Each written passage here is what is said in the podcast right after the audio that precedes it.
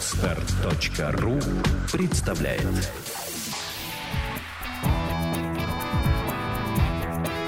Александра и Андрей Капецки в лучшем психологическом подкасте «Психология, мифы и реальность».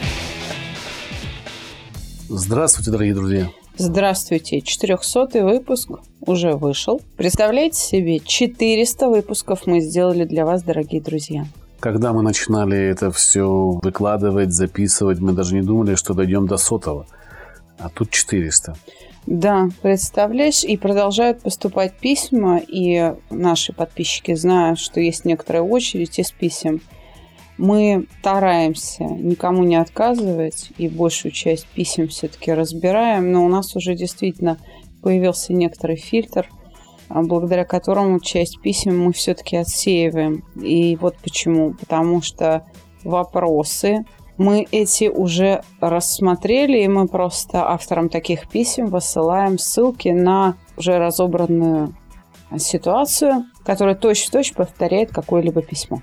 Я так понял, сегодняшний герой, нет, автор письма. Это человек, который, в принципе, уже прошел курс. Да. А мы только до его письма добрались. А мы до его письма только добрались, да. А почему? Почему ты считаешь, что это письмо важное? Потому что оно про нервную анорексию. Нервную анорексию мы еще не разбирали, но это важная тема. И еще это письмо про ипохондрию. Про мысли о том, что ты неизлечимо болен. И вообще про выискивание у себя каких-либо болячек. Чтобы вы не искали все ни болячки, чтобы не страдали ипохондрией, психосоматикой, а, да и просто наладили свою жизнь. В январе у нас целых четыре старта. Четыре. Запоминайте, возьмите ручки, запишите.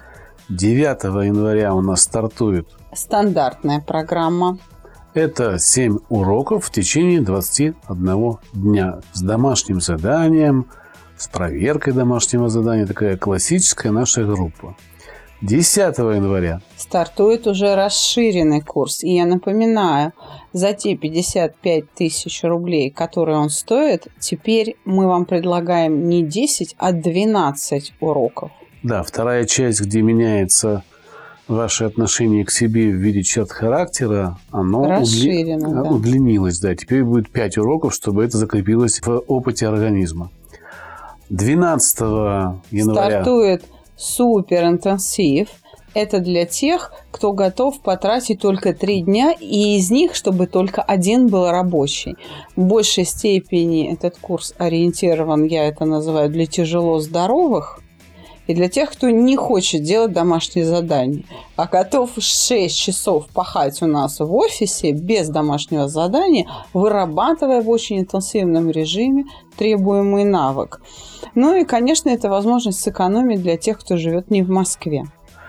Это две эмоции и само чувство покоя, тренировка. Да у нас есть суперинтенсив продолжение для тех, кто первую часть прошел. Поэтому мы на суперинтенсив продолжение приглашаем тех, кто прошел первую часть. Но программа суперинтенсива – это очень хороший тренажер для наших выпускников. И если вам нужно подтянуть еще раз какие-то навыки, пожалуйста, милости просим. Продолжение будет 19 января, насколько я помню. Да, через две недели суперинтенсив продолжение действительно будет включать следующую группу эмоций.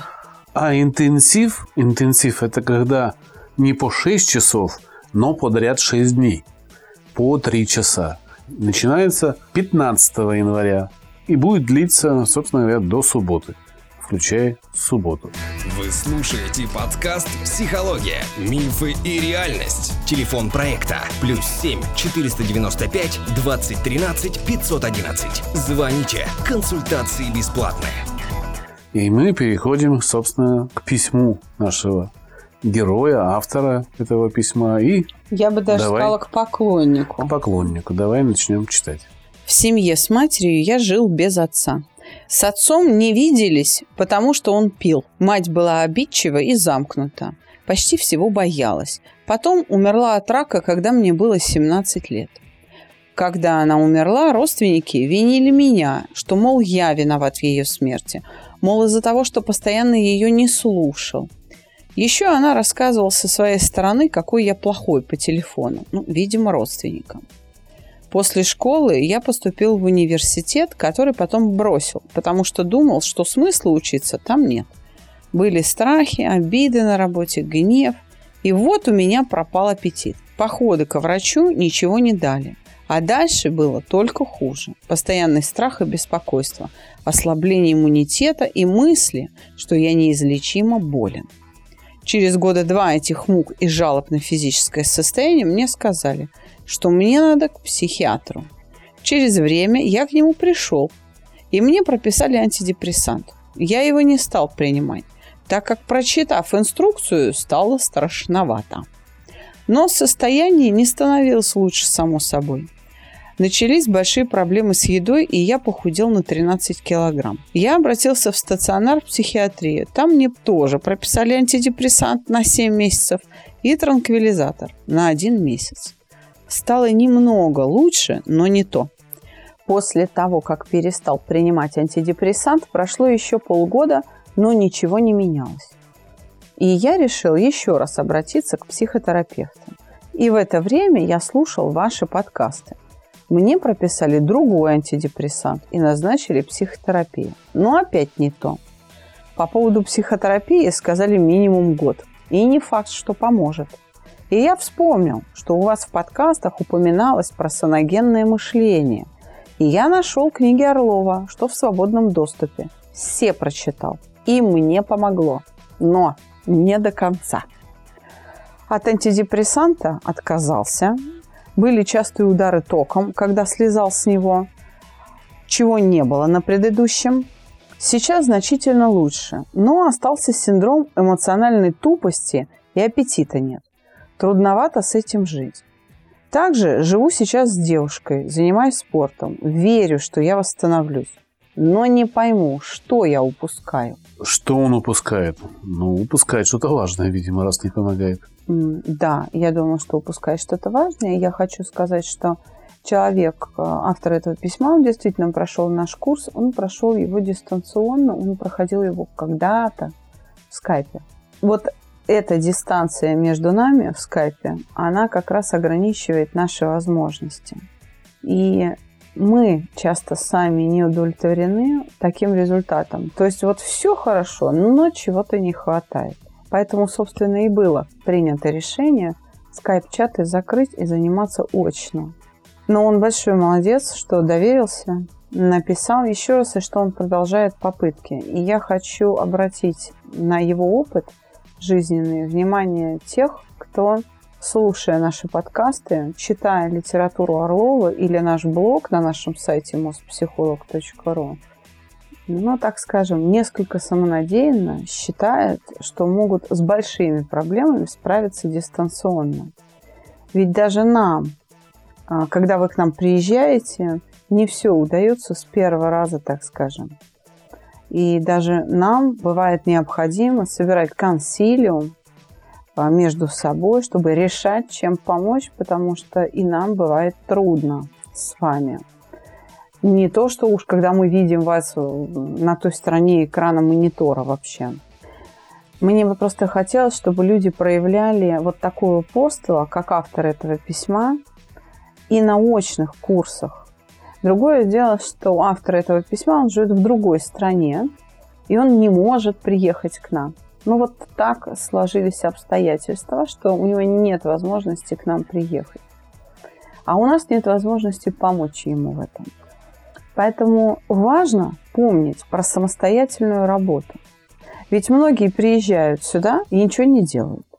Да, есть люди, кто платит очень большие деньги и ничего не делает. Это при том, что мы каждый раз говорим, что работа сложная вам предстоит. Она не плохая или там по эмоциям э, неприятным насыщенная, но она трудная, потому что изменить можете только вы себе. Никто другой вас не изменит. Мы знаем, как это сделать. И наша технология обладает именно этим свойством менять вас с помощью вашего мышления. Но когда вы ничего не делаете, просто сделать посты руками, как магии, и сказать, ты выздоровел, чувак. Но мы так не можем. Мы будем честны. Потому что таковы сами свойства психики, которые, собственно, эти переживания вырабатывают. И я еще раз хочу нашим слушателям сказать, что автора этого письма я ставлю в пример. Да, я слышу. Я ставлю в пример лодырем с низкой мотивацией, я бы так сказала. Действительно, мы никого не уговариваем, мы не заставляем, мы никого не будем втягивать. Э, почему? Человек должен созреть. Вы должны быть готовы к этой работе. И вот автор чье письмо сегодня мы зачитали, он более чем готов. Более того, терпя неудачи, он продолжает, так сказать, в эту сторону двигаться. То есть он все так же против течения, но он не бросает весла в лодке и продолжает делать усилия, чтобы все-таки вырваться. Очень хорошая сила воли. Не то слово. Да. А я хочу отметить, э, что с увеличением потока людей к нам, да, начали появляться люди, которые на первых занятиях начинают пытаться сдаться. Пытаются так, ну вот, у меня не работает, ваша технология на мне не работает. На что мы справедливо отвечаем, а вот рядом человек сидит, у него работает, а с другой стороны человек сидит, работает? Ну да, работает. А в чем разница? А в чем разница между вами? Значит, что-то вы не доделываете. Давайте разбираться. И тогда человек включается в работу, потому что понимает, ну да, действительно, результат же есть у остальных. Почему у меня не должен быть? Значит, надо где-то искать именно у себя. И это помогает. Этот парень продолжает искать и надеяться на нашу помощь, но видите ли, в чем дело? Очень общие формулировки. И я ни разу не видела человека вживую. Поэтому, даже несмотря на то, что я готовилась к выпуску, это будет в некотором роде гадание на кофейной гуще. И чтобы действительно помочь человеку, а ситуация, в которой находится парень, она знакома нескольким нашим выпускникам, да и многим подписчикам, которые просто нас слушают и читают Юрия Михайловича, но так и не собрались к нам на курс. Чтобы была польза, я покажу, как к этому подойти как самим разобраться, что вы упускаете. Поэтому разбор данного письма – это не будет набор таких лайфхаков, как чаще всего выглядит в разборе писем. Это в большей степени будет семинарское занятие по психотерапии эмоций, я, бы так сказала. Или мы сейчас с тобой, Андрей, проведем ну, некоторый семинар учебный для тех, кто пытается как-то воздействовать на проблему анорексии и ипохондрии. Давай тогда начнем с самого начала. Что такое нервная анорексия? Почему да. она возникает? Какие-то причины, по нашему мнению, да? И что это такое в ее последствии, как она течет, как она выглядит? Может быть, люди, знаешь, подходят к зеркалу и думают, да нет, я просто худенькая. А там уже ребрышки торчат, да, и, в общем-то, и ножки-спички. Как это определить, что у тебя нервная анорексия? Как и все в психиатрии, довольно размытые формулировки. Но есть главный стержневой признак – это отсутствие аппетита. Если у вас э, нет аппетита под действием каких-то переживаний, если аппетит пропадает, не потому, что у вас отключено сознание и вы в коме, и поэтому у вас нет аппетита. Не потому, что у вас травмирован пищевод, ну, скажем, ожог пищевода или травма какая-то чисто механическая. Может быть, это авария, да, разорван пищевод, вы не можете есть. А потому, что вы, как говорят в народе, перенервничали – и вы действительно не хотите есть. Более того, вы не можете себя заставить поесть никакими усилиями. Вам плохо от одной мысли, что надо что-то съесть. Вот тогда можно говорить о нервной анорексии. Стадии, конечно, и степени ее, ну, так скажем, развитости, они могут быть очень разные.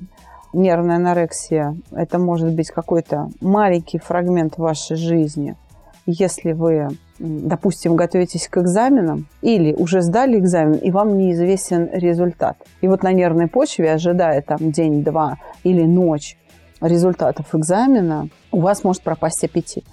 Это не приносит никакого вреда организму. Как э, в том анекдоте, когда собрались э, подружки две, и одна другой говорит, боже, как же ты плохо выглядишь ты осунулась, у тебя там синяки под глазами. Что происходит? Вторая ей говорит, ты знаешь, у меня муж запил, дети болеют, начальник тиран издевается. Так тяжело стало жить. Первая ей сочувственно так Господи, ты или бросай мужа, или лечи его. Работу мы тебе новую найдем. Детей вылечим. Вторая говорит, да, да, да. Еще килограмм пять сброшу и к чертовой матери. В этом случае нервная анорексия имеет ну, определенную цель, которая для организма может быть даже полезна. Да?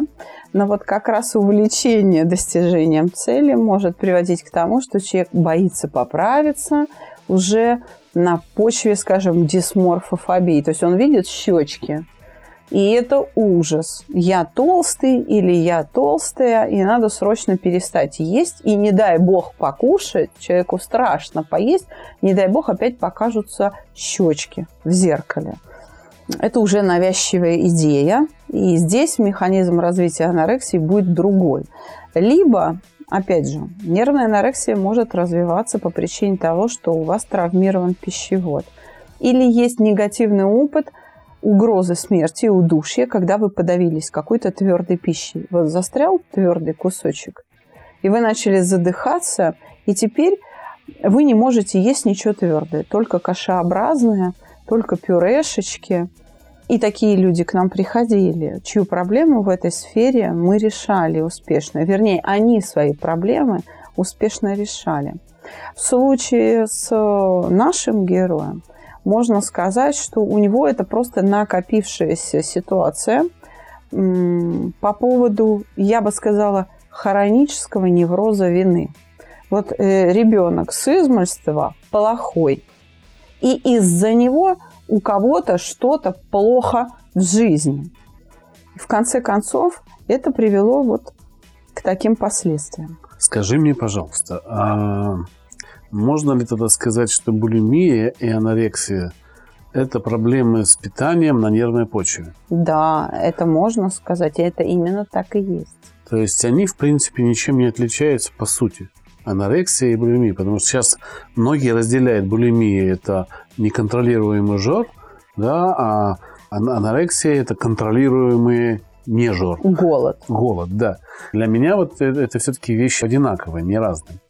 Они одинаковые в том, что это искажение пищевого поведения. В этом смысле они идентичны. Да, это две формы искажений пищевого поведения но они отличаются по смыслу, по отношению к еде. В одном случае действительно человек переедает, в другом случае не может поесть. А вот это вот э, фраза народная «заедает проблемы» – это... Это ну, про правда, булимию, да? Правильно, да? Да, это, это больше про булимию. То есть неосознанно, неконтролируемо человек тянется там куда-то, берет, а аппетит возникает из-за чего? Из-за того, что нервничаешь и хочется это Потому убрать что... удовольствием каким-то, да? Да. Покушал, mm. успокоился. И вот отсюда возникает такая история. Поэтому, чтобы разобраться с, допустим, ну, раз уж мы взяли нервную анорексию, да, но здесь она еще идет в купе с эпохондрией, с полным ощущением, что я там неизлечимо болен, и в попытке полечиться разными способами, то здесь нужно вот куда копать в источник, который привел к конверсии. То есть хронический невроз вины конвертировался в искажение пищевого поведения. Как правило, это случайные сочетания. Так получилось, что критический момент, когда произошел переход из в, совпал с приемом пищи. Просто он совпал по времени. И все. Если бы это совпало по времени, скажем, с сексуальным поведением, могла бы у парня развиться там эректильная дисфункция, импотенция и, и что-то еще.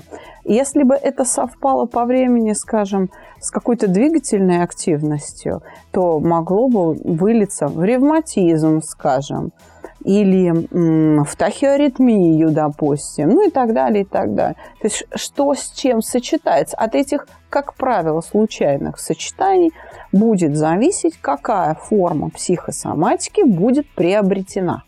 Хорошо, тогда с описанием анорексии мы разобрались. Давай разберемся, что такое ипохондрия. Как она возникает что за зверь, как ее убить или хотя бы приручить, что с ней делать? Ипохондрия – это поиск болезни, навязчивые мысли о том, что любой дискомфорт, любое странное и непонятное ощущение в теле, ну или, по крайней мере, такое ощущение, которое владелец этого ощущения считает для себя непонятным, странным или опасным, приводит к тому, что надо бежать к врачу или открывать медицинский справочник и э, непременно себя лечить, потому что это признаки какого-то заболевания. Совершенно нормально, что у женщины перед э, очередным менструальным циклом набухает грудь. Это нормально. Женщина даже в этом э, смысле несколько привлекательнее становится. Да? Но есть барышни, которые чуть-чуть грудь отекла, и они несутся к мамологу, ой, у меня мастопатия, ой, у меня рак, ой, у меня еще чего-нибудь и так далее. Если э, у человека возникли какие-то прыщики там на лице, на попе, на спине, ну, то есть, да, где-то кожа чуть суше, чем ему хотелось бы, он может мчаться к дерматологу и говорить, «А у меня, наверное, экзема там или еще что-то со мной происходит. Вот в этом как раз и проявляется ипохондрия. Чуть что, значит, я заболел. Любые какие-то неприятные, как правило, это все-таки неприятные ощущения – в теле человеком воспринимаются гипертрофированно. То есть он придает избыточное значение тем неприятным чувствам, которые в нем возникают. А, это как раз тревожные личности, и там надо смотреть в страхе. Нужно смотреть, чего он боится, какой страх выродился в ипохондрию. Этот страх может быть страхом за другого человека – если у вас в семье от онкологии умерла бабушка, сестра бабушки, потом ваша мама заболела, то вам совсем не обязательно нестись э, по любому поводу, родинка появилась или веснушка выскочила, нестись к онкологу делать анализы. Страх за другого человека мог быть запросто перенесен на себя человеком. Сочувствие, эмпатия может быть источником ипохондрии и источником, собственно говоря, рака. Да.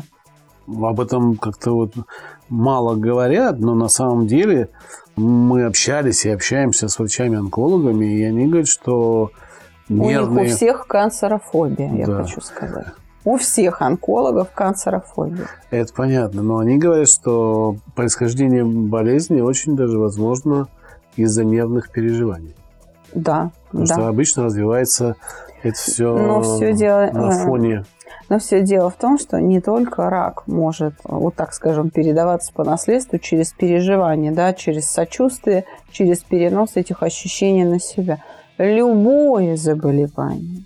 Если у вас в семье там кто-то из родителей болен гипертонией, вы ему сочувствуете, велика вероятность того, что вы научитесь болеть гипертонией через это сочувствие. То же самое можно сказать о язве желудка, о бронхиальной астме и так далее, и так далее, и так Об далее. алкогольной зависимости, Однозначно. о наркотической зависимости. Все ищут в генах, а это на самом деле просто научение. такое научение поведения, которое вы воспринимаете с детства.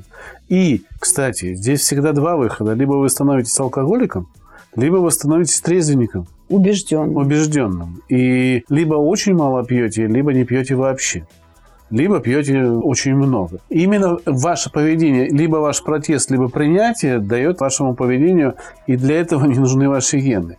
Сегодня мы познакомились с замечательным человеком, не будем раскрывать тайну, он скоро появится на подкасте, специалист по тазовой области, скажем так, женской и мужской. И мы с ней очень сильно сошлись во мнении, что, что нейрофизиологи очень сильно ушли в атомы, клетки во все эти вещи. А мы, как ты помнишь, очень часто приводили пример с собакой, которая померили, когда она гневает, ну, лает, там, злится, и состав крови был точно такой же, как тифозная, тифозная вакцина. вакцина.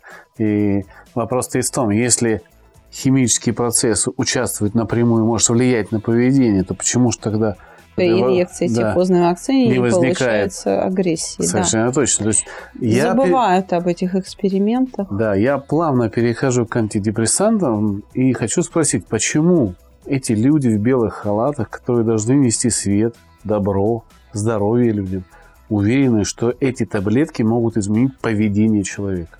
Потому что их так научили. За ответы о том, что таблетки могут изменить поведение, им ставят пятерки в институте. Понятно. Вот и все.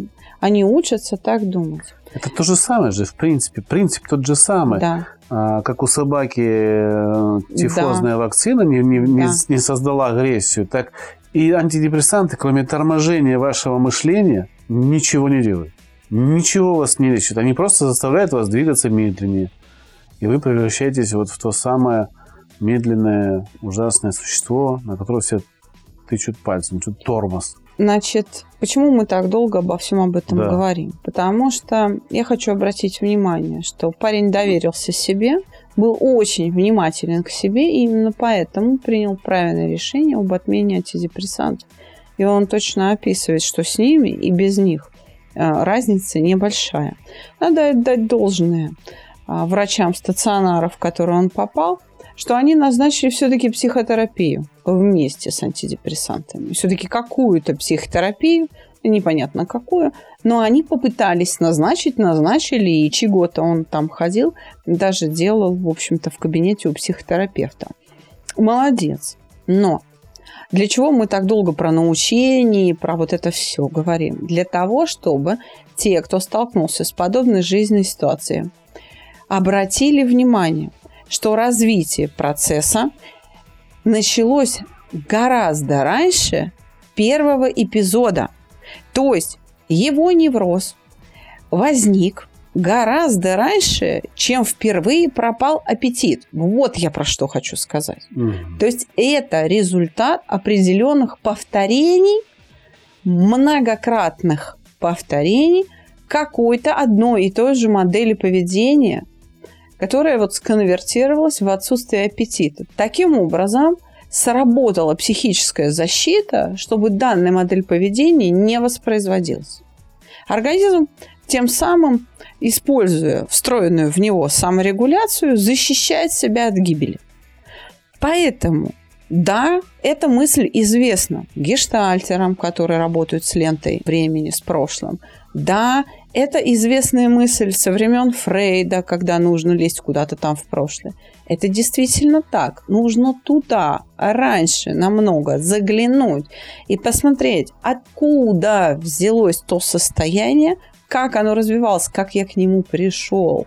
Но оно возникает не волшебным образом, как это происходит у классических психоаналитиков, как это принято считать в науке. Обычно это необъяснимо, оно вот просто возникло и все. Нет, оно возникает путем научения. Поэтому давайте вернемся к теме семьи. Давайте. Что нужно там рассмотреть? Как мать себя вела, теряла ли она аппетит на нервной почве? Так. Как строилось воспитание ребенком? Не было ли манипуляций едой по отношению к нему? Опоздал там куда-то, есть не будешь, да? Не сел даже не так, за стол. даже не так, даже не так.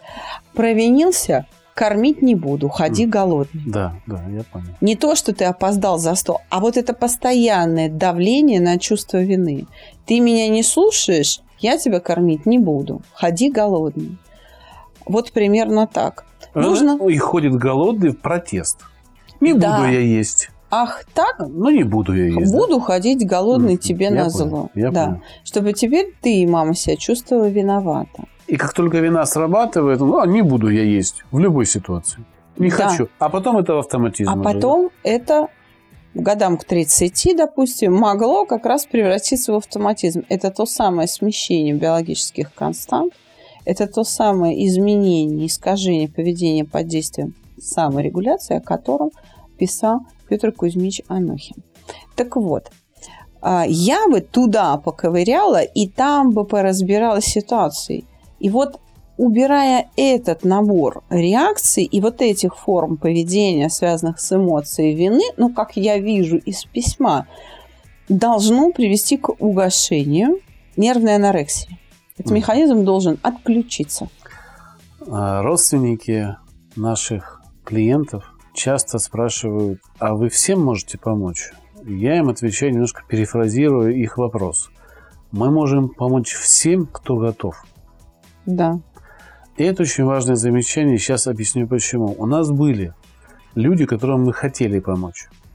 С такой же точно проблемой. Ну, она, может быть, не нервная анорексия была, да, но это был такой глубокий невроз у человека. И мы не справились э, не потому, что не, не имели возможности, а человек был закрыт. То есть мы поняли в какой-то момент, что помогать людям, которые вокруг нас, просто потому что они такие, мы не можем. Запроса нету. Этому человеку хорошо в этой депрессии, в этом неврозе. Ему там хорошо, он там как сыр в масле катается. И он оттуда выходить не хочет. Да, это и... так называемая вторичная выгода. Да, и нужно очень многим людям, которые к нам обращаются по поводу своих детей, там, жен, это учитывать, что вам больно, но хочет ли человек меняться? Если он не хочет, мы бессильны. Мы можем человека любого с любой проблемой избавить от нее, если у этого человека есть желание. Практически с любой проблемой справимся, но если он будет работать. Так вот, еще раз вернемся к теме семьи, к тому, не было ли манипуляции едой, к чувству вины, связанному с приемом пищи или как-то с эпизодами пищевыми – проработка угошения одного эпизода за другим и должно привести к тому, что механизм нервной анорексии отключится. А по поводу ипохондрии. Что делать? Где копать? Парень мог запросто усвоить вот это тревожное поведение матери. Когда он говорит, что осталась эмоциональная тупость, она и никуда и не девалась. Она с ним была – и, возможно, всю жизнь. А это связано только с мамой или, может быть, связано с папой, с сестрой, с братом? Вообще со всей его жизнью. Вообще все нужно... условия, в которых он рос, могли привести к тому, что эмоциональные реакции в нем не развиты, кроме гнева, например, и обид, и страха. Почему? Потому что только эти реакции воспроизводила мать. Я так понимаю, что отец его не воспитывал, родственники не воспитывали, воспитывала мать, ограничиваясь тремя состояниями. Обида, гнев, страхи. Все. Вот это он и научился делать. И еще чувство вины, потому что мама свою обиду ему демонстрирует. То есть он умеет хорошо обижаться и чувствовать вину. Все остальное ему, так сказать, неведомо. У человека нет опыта счастья. И поэтому так трудно выздороветь, как он говорит, восстановиться. Он правильно говорит. Это очень умный парень. И вот этот интеллект надо направить на что? На то, чтобы учить себя приятным переживаниям, прям целенаправленно. Учить. То есть то, что он назвал синдромом эмоциональной тупости, это не то, что взялось сейчас после антидепрессантов. Это то, что он, достигнув определенного уровня развитости своего мышления просто осознал, он просто увидел это в себе. А оно было, оно было и развивалось и закрепилось. И он просто вдруг понял, что оно в нем есть. Он пишет, что занимается спортом. И, собственно говоря, то, что ты предлагаешь, это заняться а, такими же упражнениями. Каждый день записывать, допустим, что-то в тетради, что сегодня я почувствовал запах кофе. Мне от этого стало хорошо. Да. Вот эти маленькие мелочи нужно запоминать и надиктовывать на телефон, может быть, потом прослушивать, записывать в блокнотик. Это вас научит обращать на вот эти счастливые мелочи, которые сейчас мимо вас могут проходить. И получать от этого удовольствие. И это удовольствие будет вас лишать этой эмоциональной тупости. Да этот синдром, как вы его назвали, он будет уменьшаться день ото дня. Можно, конечно, как сказал Андрей, записывать на диктофон или на бумажке, а можно обсуждать с любимой женщиной. Да, можно обсуждать. И да, тогда будет закрепляться быстрее, потому что она словесно может отображать, передавать оттенки, краски ощущений, которые вам не знакомы. В чем будет состоять упражнение? Оно, как бы вам сказать, йогическое, даосское. Многие практики древние его используют. Вот найди в себе что-то, что тебе прямо вот сейчас очень нравится. Не знаю, мороженое. Вот сейчас, в данный момент, ты откусил мороженое и чувствуешь, о, вот оно, это ощущение какое-то яркое, да, другое, отличающееся от того, что ты называешь тупость. Вот пусть мир вокруг подождет. Погрузись в это поедание мороженого весь целиком, с ног до головы. Так же, как ты с головой ныряешь в депрессию, ныряешь в апатию, вот так же нырни в это мороженое. Вот стань весь вот этим чувством вкуса мороженого. Я помню, э, вот сейчас ты меня натолкнула на воспоминания – когда-то я ездил значит, по центру Москвы, там по 30, по 50 километров на велосипеде по набережной. И возвращаясь э, от Олимпийского, э, я э, заезжал всегда в Starbucks на Покровке, брал там большой кофе и шел на пруд на чистых прудах. Я там жил недалеко. Садился на травку, делал первый глоток, подставлял, значит, голову солнышко, которое светило, а ты потный вот с велосипеда, да, и вот в этот момент такой кайф был. Вот мега накатывало. Мега накатывало, да. Это такой кайф. И это меня вывело, кстати, очень быстро. В то время у меня была такая маленькая депрессия. Меня восстановило. Я очень хорошо пережил. Я, кстати, тогда похудел на 26 килограмм. Красавчик. Да. Тогда. Сейчас нет. Да, это очень хороший способ похудеть помимо того анекдота, который я рассказала в начале выпуска. То есть есть разные подходы к похуданию. Но в данном случае парню нужно помочь набрать вес. Да? И здесь действительно погружайся в эти запахи, погружайся в это ощущение. Сейчас неважно какое, оно не обязательно должно быть пищевым ощущением. Просто запах волос или шампуня любимой девушки, вот прикосновение к ее коже, какие-то тактильные ощущения очень приятные, ценные для тебя. А, могу предложить еще два пути. Опять же, вспомнилось очень старый фильм, который называется «Девять с половиной недель», где они друг друга вслепую кормили какими-то вещами и, допустим, могли сначала нанести на клубнику э, сливки, а потом на горький перец. Эта смена ощущений вслепую, не знаю, доверие возникало, да, радость во время этого, оно как-то сближало людей, появлялось чувство счастья. А второе, в Москве есть вот ресторанчик, называется «В темноте». А, не знаю, есть ли в вашей области, где вы живете, такой ресторан, но я думаю, это сейчас такая популярная вещь. Попробуйте туда сходить. Масса эмоций. Масса эмоций. Есть нужно руками, полная темнота. Официанты ходят в инфракрасных очках. Они все видят. Вы не видите вы ничего, не, да? Не видите, даже вы не видите. У даже... вас проводник туда да. и оттуда проводник. Вы потом будете рассказывать друг другу свои впечатления, и правильно ли вы угадали то, что вы кушали. Да, еще раз говорю, даже если у вас проблема с тем, чтобы это проглотить, понюхайте, отличите запах. Поделитесь ощущениями от этих запахов. Как вы их воспринимаете? Вы можете положить в рот, разжевать и выплюнуть к чертовой матери. Но если вам приятен вкус, вероятность того, что вы проглотите, очень высока. Потому что у парня, как таковой, нервной анорексии нет. То есть она частично, механизм отключен а его небольшая часть продолжает удерживаться. И вот поэтому он существует немножко на разрыве. Он как бы одной ногой там, другой тут. И вот эту вторую ногу сюда надо переставить. Пальчиком он там. Да, или а, пальчиком. Тел, а всем да. телом он да, уже здесь. Да, пальчиком, да. Там. И вот этот последний пальчик надо оторвать и переставить. Я предложила подход. Первое. Что может удерживать этот пальчик? Еще раз говорю, вот этот негативный опыт прошлого – но это такие слова, которые все психологи употребляют. Я же говорю о том, что недоугашенное научение, связанное с переживанием вины в пищевых ситуациях, например. Это очень грубо, но примерно подход, я думаю, он уловил. Второе. Просто нехватка развития сенсорно-моторного у человека, уже взрослого, потому что будучи ребенком, в период сенсорно-моторного развития он недополучил вот этих необходимых навыков. Он не может дифференцировать тонко, видимо, эти ощущения. Хорошо дифференцирует неприятные, потому что все время в этом состоянии его держали, или чаще всего. А с приятными вот сложности. И их нужно просто создать. Учите себя быть счастливым, и все. Тем более у вас рядом девушка и спорт.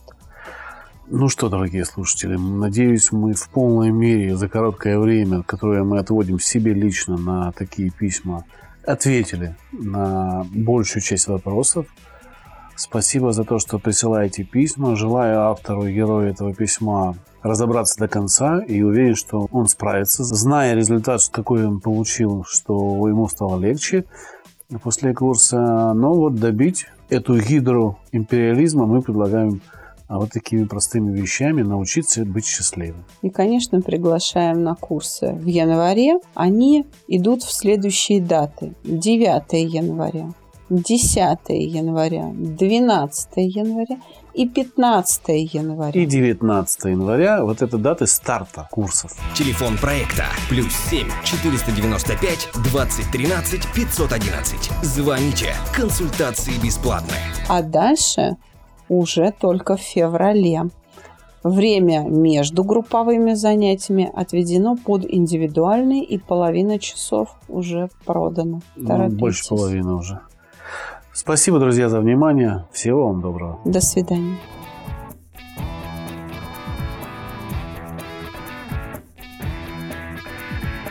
Психология, мифы и реальность. Слушайте каждый понедельник и четверг.